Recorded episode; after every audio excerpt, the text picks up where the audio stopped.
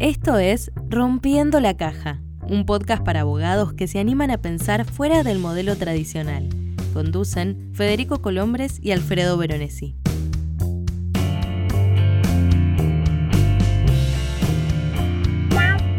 Hola, esto es Rompiendo la Caja. Mi nombre es Alfredo Veronesi y comparto la conducción de este podcast con Federico Colombres. Hola Fede, ¿cómo estás? Muy bien, querido Alfredo, encantado de verte en esta otra nueva entrega. Lo mismo digo. Eh, bueno, arranquemos con el capítulo de hoy. Hoy vamos a hablar de un tema un poco tabú, la fijación de, precios en los servicios profesionales y estrategia de precios. Bien, y contame, hasta acá, por tu experiencia, por lo que has visto, ¿cómo se trabajaba el tema? Bueno, yo creo que, los abogados, dependiendo de dónde estábamos, eh, fijamos los precios un poco en base a los costos, otras veces en base al mercado. En ciudades más grandes estaba como muy afincado esto de, fijar el, valor de los servicios profesionales por horas, ¿no? En el interior esto se llamaba abono, eh, esto de fijar un, pricing general para un servicio determinado, eh, con todo incluido. En fin, había ciertos parámetros que los abogados, dependiendo de dónde estábamos y a la organización a la que pertenecíamos, veníamos tomando de generaciones anteriores, por ahí sin poner demasiada conciencia o mucho, eh, o mucho trabajo en esto, ¿no? en, entender el fenómeno. Y, por esa razón, Alfred, eh, me pareció muy interesante traer aquí a, alguien que nos pueda hablar mucho de eso, de la fijación de precios con, con, sistemas conscientes y, y, en base a lo que se llama el value pricing, ¿no? la fijación de, de precios en base al valor, no tanto los costos, sino trabajar mucho sobre la percepción del cliente del valor, del valor de nuestro servicio.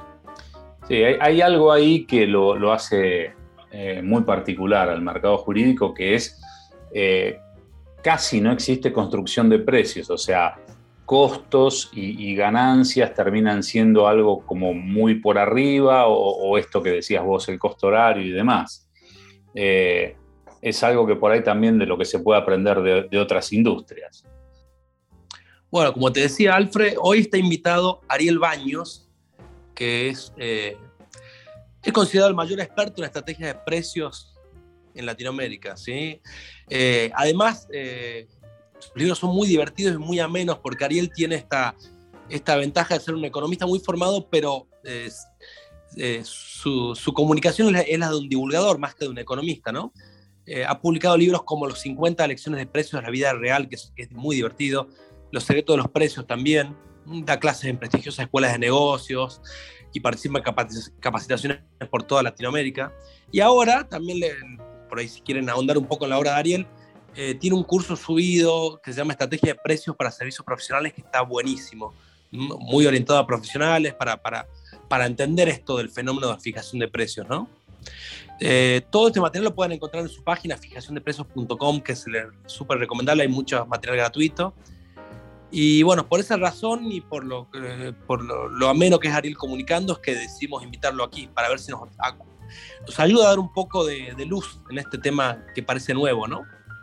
Perfecto, Fede. Yo diría que nos metamos en el tema y en un ratito seguimos hablando. Rompiendo la caja. Bueno, Ariel, eh, para comenzar, contanos un poco tu opinión acerca de, por qué en líneas generales en el, mercado jurídico los abogados eh, no, han tenido el tema del precio como, un tema, digo, el fijar el precio, el trabajar el precio, el formar el precio como, como algo importante en los últimos años. Bueno, muchas veces se, descuida el tema porque se acude mucho a, fórmulas tradicionales. Lo, más sencillo, en general para cualquier actividad profesional, es medir los recursos, que en el caso de un profesional es mayormente el tiempo, y ese tiempo multiplicarlo por una tarifa fija. ¿sí? Ese famoso de cobrar por hora de trabajo es la solución práctica, rápida, pero terriblemente peligrosa que muchas profesiones emplean. ¿Y, y por qué es tan peligroso esto? Porque en general, cuando yo cotizo de esa manera, de alguna manera lo, eh, que estoy vendiendo, lo que le estoy transmitiendo a mi cliente, lo que yo le vendo es tiempo. en realidad ningún profesional vende tiempo. Mi cliente no me compra mi tiempo. Mi cliente lo que quiere en realidad es una solución a algún problema, algún desafío. Entonces, cuando yo elijo cotizar de esta forma, que es en base al tiempo, en realidad no estoy reflejando mi verdadero aporte. Y eso me lleva a que muchas veces eh, no, digamos, mis, honorarios no estén alineados con el verdadero eh, digamos, aporte o valor que representa para mi cliente. Por eso es, es una solución digamos, práctica, muy utilizada, pero que realmente no, no va en el sentido correcto. Bien, y como bien decís vos, ¿no? estaba todo demasiado automatizado en el valor hora y ahora está siendo muy criticado eso, ¿no? Ahora como que se dio que todos empiezan... Eh, en ah, términos generales, digamos, del valor hora, ¿cómo, cómo, cómo lo ves como criterio? No, genera muchos, digamos, problemas de incentivos, o sea, muchos roces con el cliente. Te, doy un ejemplo, a mí me tocó trabajar muchos años en un área comercial de una empresa multinacional una empresa estadounidense, yo trabajaba en la unidad de negocios para, para América Latina, y en los temas legales teníamos un estudio jurídico argentino, pero designado por los headquarters, o sea, era el estudio jurídico de la corporación, no nos podíamos mover de ese estudio jurídico. ¿Cómo cotizaba ese estudio jurídico? Porque teníamos que muchas veces enviarle temas legales por cuestiones comerciales de los clientes. Eh, la manera de cotizar ese, estudio jurídico era, ellos tenían como un reloj, cada vez que uno llamaba por teléfono al estudio, nos atendía uno de los socios y ponía a andar su reloj, porque, ¿y cómo lo sabía yo? Porque, bueno, me había dicho el gerente financiero, además en el reporte honorario figuraba comunicación telefónica de 16.45 a 17.15 multiplicada por la tarifa horaria. Era realmente, para mí era, penoso, porque quedaba muy en claro que nosotros comprábamos tiempo y en realidad no nos interesaba el tiempo. Nosotros queríamos soluciones a los problemas legales que teníamos. Además, bueno, era una tarifa bastante alta y, bromeábamos con mis compañeros de trabajo diciendo no se nos va a ocurrir llamarlo para, para, felicitarlo por Navidad o, no nos quedemos hablando del partido del domingo con el abogado porque no lo va a facturar, no lo va a facturar. No, era terrible el problema de incentivos que había. O sea que no genera realmente la mejor relación con el cliente porque de las dos partes hay, digamos, hay, fricciones. Eh, yo cuando vendo tiempo y facturo más, cuanto más tiempo lleva una tarea, no tengo ningún incentivo, ningún incentivo para ser eficiente. Al contrario, cuanto más tiempo me demore, más puedo cobrar. Yo me acuerdo muchos años atrás cuando yo vivía con, mis padres, en una oportunidad mi padre tuvo que, contratar unos albañiles para hacer una reforma en, mi casa. una reforma simple. Y estos albañiles cobraban por día de trabajo. ¿sí? Pasaron una tarifa, un horario por, por día de trabajo. Entonces, más o menos no era un trabajo muy grande, hicieron una estimación así aproximada de la cantidad de tiempo y a mi padre le pareció razonable. Empiezan a trabajar y al poco tiempo empiezan a trabajar, es como que aparecen algunos trabajitos nuevos que no estaban previstos. Resulta que siempre se quedaban sin materiales y tenían que salir a comprar los materiales, y eso llevaba bastante tiempo. Les faltaba siempre alguna herramienta, había que ir a buscarla bueno, algo que iba a llevar menos de una semana, pasó un mes y no lo habían terminado. Ya los albañiles eran como parte de la familia. O sea, fíjense el tipo de distorsiones en los incentivos que lleva justamente cobrar por tiempo de trabajo. Sí, imagínense, mi padre nunca más quiso contratar a nadie que le cobrara por, por tiempo de trabajo después de esa pésima experiencia. Así que no, realmente no, no, nos lleva a los mejores resultados, genera fricciones y no alinea los incentivos. O sea, tanto el proveedor como el cliente deberían estar alineados el objetivo de resolver un problema, de generar una transformación. Y es ahí a donde va hoy en día la gestión de precios, a tratar de, entender a dónde quiere llevar el cliente y cobrar un precio que esté alineado con esa transformación que generamos. El desafío es cómo medimos esa transformación, que, que, a veces no es tan sencillo, porque también, cuidado, yo voy a ser sincero, el tema de cobrar por hora de trabajo administrativamente es muy sencillo. O sea, no, nos quita un problema que es hablar demasiado con el cliente, entender demasiado su situación, tener que reunirnos. O sea, cuidado. Lo que estamos hablando ahora, que es ir hacia el value pricing o cobrar en función del valor, requiere más inversión previa de mi parte para conocer qué es lo que el cliente busca. O sea, cuál es la piedra en el zapato, qué problema tiene, cuánto le está costando ese problema qué riesgos está asumiendo, cuánto le costaría si no resuelve rápidamente.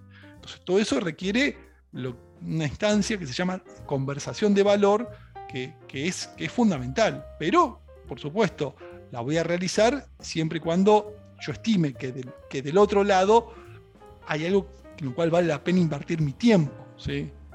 ¿A, qué me refiero? No lo voy a hacer en todos los casos para todos los clientes esto.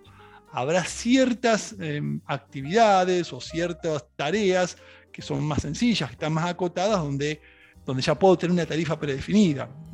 Doy un ejemplo. Imagínense que un, voy a un escribano para una certificación de una firma. No voy a hacer una conversación de valor por una certificación de una firma. Ahí voy a, ya habrá una tarifa establecida, ya estará todo más, más esquematizado. Pero habrá otro tipo de tareas donde no entiendo demasiado el alcance, no sé muy bien qué, digamos, qué impacto puede tener el cliente, donde ahí sí convendría una conversación de valor porque me abre la puerta a esta posibilidad de, hacer una propuesta y cobrar en función de esa transformación que yo voy a generar. Clarísimo, Ariel. Te, cambio un poquitito el tema. Eh, por lo general lo que escuchamos son eh, quejas de, los abogados de la baja de los precios, de que se están negociando más, que las empresas tratan de imponer otro tipo de precios sobre esto, más el efecto pandemia y demás, ¿qué, rol juegan los costos en esto? ¿Cómo, ¿Cómo, recomendás vos que se trabajen los costos dentro de, un ambiente jurídico, de un estudio?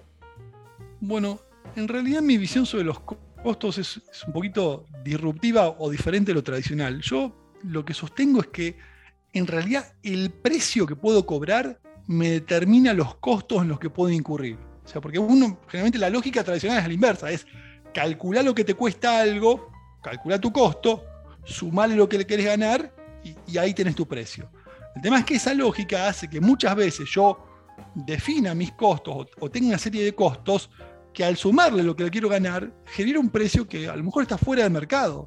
A lo mejor tengo una estructura o tengo procedimientos que el cliente finalmente no los paga. Entonces, ¿cuál sería la, secuencia ideal?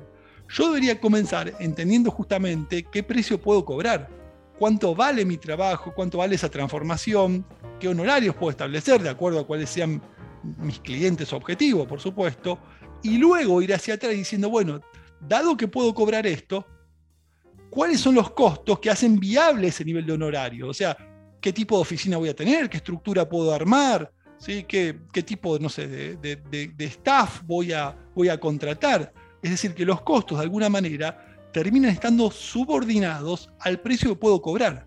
Si no es como eh, poner la carreta delante del caballo. Si yo antepongo los costos a lo que puedo cobrar, a veces termino desbarrancando porque defino una estructura que no es compatible con lo que mis clientes pueden cobrar. Entonces, yo digo siempre, el precio determina los costos. ¿sí? Es un poco dar vuelta a la, la visión tradicional. Ari, este, hay que te, salió por ahí tu conversación el tema del value pricing, me gustaría hacerle un doble clic a ese, concepto. ¿Qué es esto del value pricing? ¿Y vos crees que es factible, digamos, algunos dicen que es una utopía poder establecer esta conversión de valor o este método? ¿Crees que es factible incorporarlos en escenarios, digamos, de, tanta competencia, en, segmentos donde hay muchos competidores? ¿Se puede implementar esto o tenemos que resignarnos a ir al precio que, que establece el mercado para, para, para nuestros servicios? Eh, mira, Federico, yo lo veo esto como una, como una secuencia. Yo lo llamo la, escalera de la, transformación, de la transformación profesional o de la rentabilidad profesional. Es una escalera con, tres pasos. El primer paso, al momento de definir cuánto cobrar, es, o la, o la, primera etapa es cuando yo cobro en función de mis costos, de mis recursos empleados, la cantidad de horas que me lleva algo, la infraestructura involucrada, los recursos que tengo que necesito. Ese es el primer paso donde es el precio basado netamente en el costo. El segundo, el segundo paso, la segunda etapa de esta escalera, el, peldaño siguiente sería cobrar según las tareas. Yo ya defino determinadas tareas asociadas a un precio. Ya ahí, ya como que eh, el cliente tiene un poquito más de certidumbre. Cuando me contrata por algo, ya sabe que el precio está cerrado para cumplir esa tarea, para cumplir un objetivo más determinado. Y el tercer paso sería lo que vos mencionabas como el value price, donde yo ya me enfoco en el valor, donde ya tengo esta conversación previa, donde ya eh, trato de entender el impacto que tiene el cliente. Ahora, no en todas mis eh, intervenciones profesionales voy a ir al value pricing. Habrá cuestiones donde cobrando por tarea o estableciendo un precio cerrado por una actividad, es suficiente, donde yo de antemano puedo tenerlo estandarizado, porque entiendo bien los límites, porque es una tarea bien definida, porque ya conozco lo que el cliente está esperando, no necesito tener una conversación previa. Pero habrá otros casos temas más complejos, o, clientes nuevos, o clientes de, gran escala, donde realmente se justifica ir hacia el value pricing. Entonces, cuidado que tampoco esto es tener una visión extremista y radical, decir, no, acá es todo value pricing. No, no, hay situaciones en las cuales puede ser conveniente, se justifica, y hay situaciones donde teniendo un precio por tarea y estandarizándolo, creo que, vamos a estar bien. ¿sí? Entonces es como que hay que entender un poquito dónde aplica mejor cada uno de estos razonamientos. Eh, un poco, recién lo, mencionabas, pero me, gustaría profundizar un poco más en esto. Eh, los servicios profesionales de los abogados muchas veces están eh, brindados a empresas y estas empresas son de distinta dimensión. ¿Qué sucede cuando lo que nosotros hacemos es prácticamente lo mismo, pero hay empresas que están dispuestas a pagar mucho más y mucho menos? ¿Cómo se puede trabajar el precio desde ese lugar? Bueno, Alfredo, es, es muy usual que yo pueda tener por el mismo servicio o por el mismo tipo de trabajo honorarios muy diferentes. ¿sí? Eh, de hecho, hay una frase en inglés que dice price the customer, not the job. O sea, cobrar según el cliente y no según el trabajo. ¿Por qué? Porque el mismo trabajo, que en teoría me llevó el mismo esfuerzo, puede tener impactos muy distintos de acuerdo al tipo de cliente. ¿sí? No es lo mismo, me refiero, una intervención en una pyme donde si las cosas, entre comillas, no salen bien, el, impacto es muy acotado, que es la misma intervención en una empresa multinacional donde si las cosas no salen bien, digamos, las consecuencias pueden ser digamos, catastróficas a nivel económico, a nivel eh, digamos, eh, visibilidad eh, social o consecuencias legales por ahí inesperadas. O sea, aunque el trabajo sea el mismo, ¿sí? el impacto en el cliente no es igual y eso lo debería reflejar también en mis, en mis honorarios. O sea, no, no tiene nada de malo tener precios diferentes aún por el mismo trabajo. Siendo un ejemplo de otro sector, pero para que se entienda esto, que, es muy usual en, muchos sectores, cuando yo saco un pasaje para viajar en avión, todas las personas que viajan en el avión y dentro de la misma clase, eh, pagaron un precio diferente. Es muy usual que haya tarifas distintas. Y el viaje es el mismo, o sea, van al mismo lugar, reciben el mismo servicio, tardan lo mismo, pero pagan precios diferentes en función de las condiciones en las cuales compraron ese, viaje. La anticipación con la cual compraron, si utilizaron, millas o no, si compraron uno más trayectos, si son viajeros frecuentes, bueno, un montón de cuestiones que hacen a que los precios puedan ser diferentes. Entonces, como decía vos, Gary, tomando, citándote a vos mismo, muchos de esos pasajeros evalúan distinto poder volar un viernes a la noche cuando termina la jornada laboral y otros no, ¿no? Ahí la, la percepción del valor, ¿no? Que, que vos decís también, cómo llevar eso a la abogacía, ¿no? Absolutamente, y eso no, no tiene nada que ver con los costos, que para la aerolínea le cuesta exactamente lo mismo llevar a cualquiera, pero como bien decía Federico, el, impacto en el, en el, cliente es distinto y eso lo debería reflejar mi, mi precio es ahí donde yo tengo que tratar de hacer el foco más en, no tanto en lo que me pasa a mí, sino qué, transformación genera el cliente y cuánto vale eso para el cliente. Y cuidado también con algo que quiero ser muy claro, no es que este cálculo lo hago yo internamente, puertas adentro, digo, no, en esta empresa esto le va a impactar en tanto, hago un cálculo en, en el Excel, una fórmula y se lo cotizo. No, después se lo tengo que explicar al cliente. Porque cuidado que no es el value pricing, es planillitas y adentro del estudio. Es después cómo comunico eso, cómo le hago ver al cliente qué podría pasar si no hace esto, o cuánto le está costando no resolver ese problema, o qué riesgo está asumiendo, dimensionárselo, explicárselo. ¿sí? Hay una frase muy buena que a mí me gusta que, dice que eh, ser más caro no es ningún problema, o sea, no, no tengo que tener miedo a ser el más caro.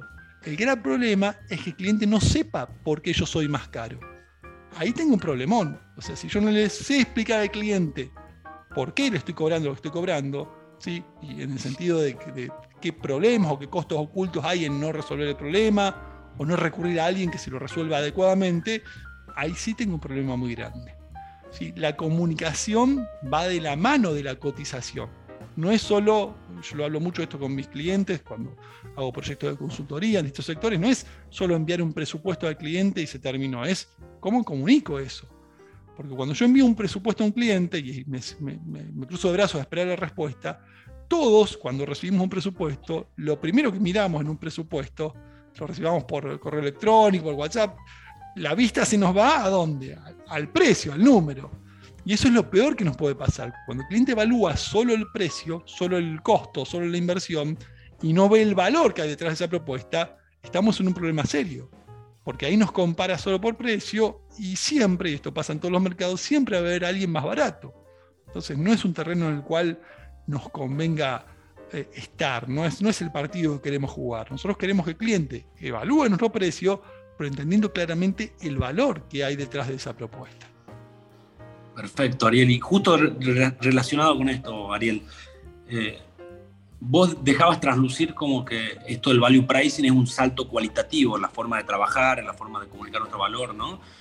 Eh, bueno, y como tal me imagino que, tenemos, nos implica variar nuestras formas de, trabajar, de explicar, de comunicar y, de presupuestar, como, como decís ahí, ¿no? Entonces, entrando en el tema este de, presupuestar, ¿cómo debería cambiar nuestra costumbre que del abogado es o presupuesto, nuestras leyes de honorarios prevén los valores económicos en juego o si no, los costos, ¿no? ¿Cómo esta conducta típica, ¿cómo, ¿qué tenemos que empezar a hacer ahora desde el momento de presupuestar, desde la primera entrevista? ¿En qué debemos cambiar nuestras mecánicas para, para incorporar el value pricing? Bueno, para ir al value pricing tengo que entrevistarme con el cliente, o sea, entender y dimensionar claramente cuál es su problema, cuál es la transformación que está buscando, cuánto le está costando no resolver eso, o qué, a qué riesgo se puede exponer si no lo resuelve. Y a veces algunas de estas cuestiones son cuantificables económicamente, principalmente si nuestra actividad está vinculada al, mundo empresario, corporativo, ahí lo, digamos, pasarlo a números es más sencillo, pero también hay impactos que son de orden más emocional, si no resolver algo que me, que me estresa, que me genera problemas, que me... Entonces eso también es parte de, lo que yo voy a tener en cuenta cuando, cuando haga la propuesta o cuando, o cuando cotice. Pero la única manera de, de saberlo es teniendo algún tipo de conversación con el cliente. No, si yo trato de adivinarlo, mm, muchas veces me termino equivocando, ¿sí? que es lo que, lo, que pasa en muchos casos. ¿sí? Salvo, salvo que se trate de cuestiones como muy, muy estandarizadas, muy, muy claras, donde digo, bueno, acá ya esto ya lo, puedo cotizar porque ya sé exactamente de qué se trata, lo tengo muy, muy claro, pero bueno, ahí voy, ahí voy a una cotización por tarea. Pero en cuestiones donde digamos, no, no tengo claro el alcance, la dimensión, las características, para poder aplicar el value pricing tengo que primero entender qué es lo que el cliente está buscando, cuánto le cuesta no resolverlo y luego vincular lo que yo le cobro a ese problema que estoy resolviendo. O sea, si, yo voy a resolver al cliente algo que potencialmente le puede costar, digo cualquier número, pero eh, un millón de dólares, si no lo resuelve, bueno, voy a vincular lo que yo le cobre a, justamente a ese millón de dólares que le voy a ahorrar, por decir algo. ¿sí? Tiene que haber un vínculo entre lo que yo pago y lo que resuelvo. ¿sí? Porque a veces pasa que, el cliente considera que lo que le, cobro es muy caro porque no logra ver que el problema que le estoy resolviendo le vaya a ser tan costoso. A lo mejor el cliente o no es tan costoso o el cliente no está logrando ver el verdadero costo. Entonces yo se lo tengo que explicar. Porque a veces hay clientes que, subestiman el impacto de ciertas cuestiones, entonces nosotros como conocedores de la situación o del sector, con nuestra experiencia en otros casos, decirle, no, fíjate que esto si no lo resolves a tiempo, te puede llegar a costar esto, te puede traer este problema, o podés incurrir este riesgo. Entonces, cuando yo le hago ver, le dimensiono claramente el impacto, el cliente es mucho más proclive a, a mostrarse dispuesto a invertir en solucionar ese problema. ¿sí? Entonces, eso es una tarea fundamental nuestra como profesionales, educando al cliente, explicándole claramente el impacto que puede tener. Y ahí cobra mucho sentido, Ariel, algo que escuchaba en tu clase, en alguna de tus clases o tus charlas que yo te leí, te, vi por todos lados. Eh, esto dejarlo hablar al cliente, ¿no? A veces que el abogado, por lo menos me pasa a mí y a muchos, que en la primera entrevista te pones a hablar de, de tus calidades, tus posgrados, lo que haces, tu experiencia, y, a veces no lo dejas hablar al cliente. Ahí cuando lo dejas hablar, me imagino cuando viene todo eso, ¿no? empezás a entender lo que le pasa y, la percepción del valor, ¿no? Para poder después construir un mejor presupuesto. Absolutamente, eso de, escuchar, dejar hablar es, es, fundamental en este, en este tipo de cuestiones porque hay cuestiones digamos, propias de, la actividad o del mercado del cliente que quizás yo como profesional no las conozco, entonces hasta que el cliente no me lo dice claramente, eh, es, importante dejarlo hablar y, e ir preguntando. A veces el hecho de hacer una, repreguntas o indagar un poco más me lleva a, entender cosas que, a primera vista ni siquiera me había imaginado. Otro punto importante ahí es también después cómo hago yo para, para demostrar al cliente que soy la persona más indicada para ayudarlo. Porque una vez que dimensioné el problema, decís, bueno, pero ¿por qué me elegís a mí y no elegís a algún otro? Porque también hay, en el mercado hay muchas alternativas. Entonces, bueno, ahí, ¿por qué yo soy el mejor? Ahí tengo que mostrar mis diferenciales. ¿sí? ¿Qué, ¿Qué le puedo aportar yo a ese cliente que no va a encontrar en otras alternativas? Que eso es, es, fundamental para que yo pueda también justamente defender el valor de mi propuesta y que pueda cobrar honorarios que, digamos, que no necesariamente sean los más bajos del mercado. Te llevo una situación hipotética que lamentablemente suele suceder en el mercado, un cliente pidiendo rebajas sobre el presupuesto pasado. ¿Cuál es el escenario frente a esa situación? ¿Cuáles son las opciones? ¿Qué se puede hacer? Bueno, primero que todo, no, no ofendernos, porque pasa mucho en los, en los mercados de servicios profesionales que el profesional lo toma como algo personal. O sea, me pide rebaja, pero entonces que me está cuestionando, ¿no? ¿Cómo va a pedir rebaja? Parece a veces, algunos se lo toman muy personal y tenemos que, digamos, desdramatizarlo. El cliente lo puede pedir y no, no ofendernos. El tema es el siguiente, si, si el cliente me pide un descuento, me pide una rebaja, lo puedo analizar, pero hay como una regla de oro que tengo que cumplir siempre y cuando yo otorgo un descuento, que es que los descuentos siempre son a cambio de algo. O sea, el cliente tiene que ceder algo, algo de la propuesta original me refiero. Entonces, de esa forma, el cliente, si le damos el descuento, va a entender de que tuvo que, hacer alguna concesión. Si yo hago un descuento a cambio de nada, solo por la presión o porque el cliente me amenazó que si no le da el descuento iba y le compraba otro, estoy dando un mensaje peligroso, que es que mis precios son negociables o se trata de un cliente de larga data, entonces el cliente va a decir, pero entonces todo el tiempo anterior te estuve pagando un precio excesivo, me estuviste cobrando de más. Entonces es muy peligroso. Entonces, no es que no hay que hacer descuento, porque verdaderamente hay situaciones en las cuales necesito hacer el descuento, pero siempre entender que tengo que pedirle algo a cambio, no sé, por decir algo. Si el cliente me pide en, en una cotización puntual un descuento, perfecto, te hago el descuento, pero solo si cerramos un abono no sé, un abono anual, un abono por un contrato de servicios anual. Si, esto lo hacemos en forma anual, te hago un descuento. A ver si me contratas solo por una vez, no te lo puedo hacer. O si es una propuesta que incluye no sé, una serie de reuniones, y bueno, te hago un descuento, pero tenemos que limitar la cantidad de reuniones. O entonces, bueno, uno va, o, o, no le podemos dar intervención al socio de la firma, te va a atender uno de los miembros juniors de la firma, ¿sí? ahí te puedo hacer un descuento. Entonces voy pautando distintas condiciones por la cual te doy un precio más bajo, pero también te quito algún atributo de valor de la propuesta original. Entonces de esa manera, eh, hay en ocasiones el cliente lo acepta y a cambio de eso le doy un descuento, o también es un recurso que me ayuda a destacar el valor de mi propuesta y el cliente dice, ah, no, no, pero para mí eso es importante, mejor dejemos la propuesta original, vamos con el precio que, que habías cotizado, que también puede pasar. Rompiendo la caja. Bueno, estamos de vuelta. Fede, ¿qué te pareció? Excelente, como siempre. Bueno, yo ya lo, ya lo, escuché, lo leí a Ariel, eh, pero cada vez que la sensación que uno tiene cuando lo escucha a Ariel de nuevo es como que es, eh, siempre tiene algo nuevo, siempre tiene algo para remarcarte, para, para entregarte. Y a mí me, me, me, encantó lo que dijo acá respecto de que pasar al, a un sistema de value pricing es subir un escalón, ¿no? Como que habla esto de la evolución la fijación de precios y, lo que supone el value pricing, que esta subida de escalón implica cambios hasta el mismo proceso de, de conversar con el cliente, ¿no? Como en la presupuestación la conversión es muy diferente, cómo hay que estar atento a, al problema del cliente, dejarlo hablar, eh, tratar de captar el valor eh, que necesita el cliente en esa conversación eh, lo que saco de todo esto es que es un salto de valor, este, este, esta cuestión del value, del value pricing en, en la fijación de precios y también eh, me gustó mucho que Ariel no es un fundamentalista, ¿no? Él dice value pricing, pero sirve para algunas cosas, para otras podemos seguir usando valor, de, valor fijo, este, abonos, etc. Me, me gustó muchísimo esto de, de, entender de que es un proceso que sirve para, para por una parte, nuestros, nuestros servicios para, para, no todos, ¿no? Lo que hay que tener en definitiva una estrategia global eh, de precios, hacer consciente el proceso, pero con diversos tipos de, de precios, ¿no? Totalmente. Eh, lo, lo, que esto termina es diciendo bien cómo, cómo hay que responder a las leyes del mercado.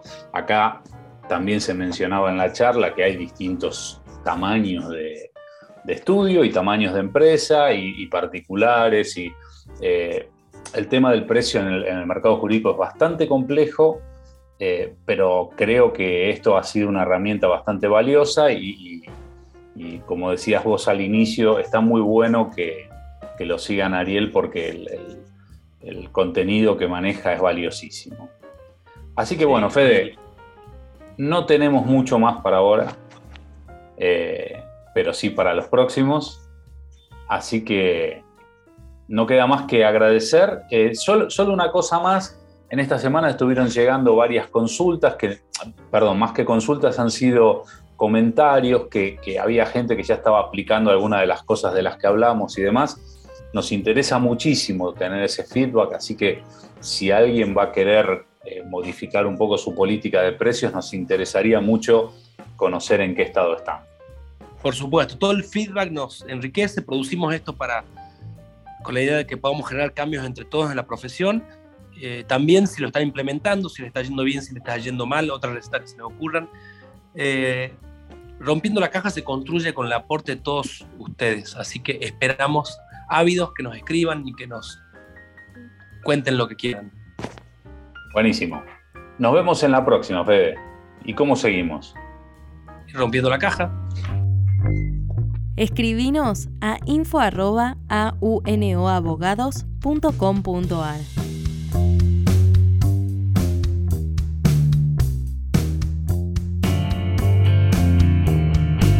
Nos encontramos en la próxima entrega de Rompiendo la Caja.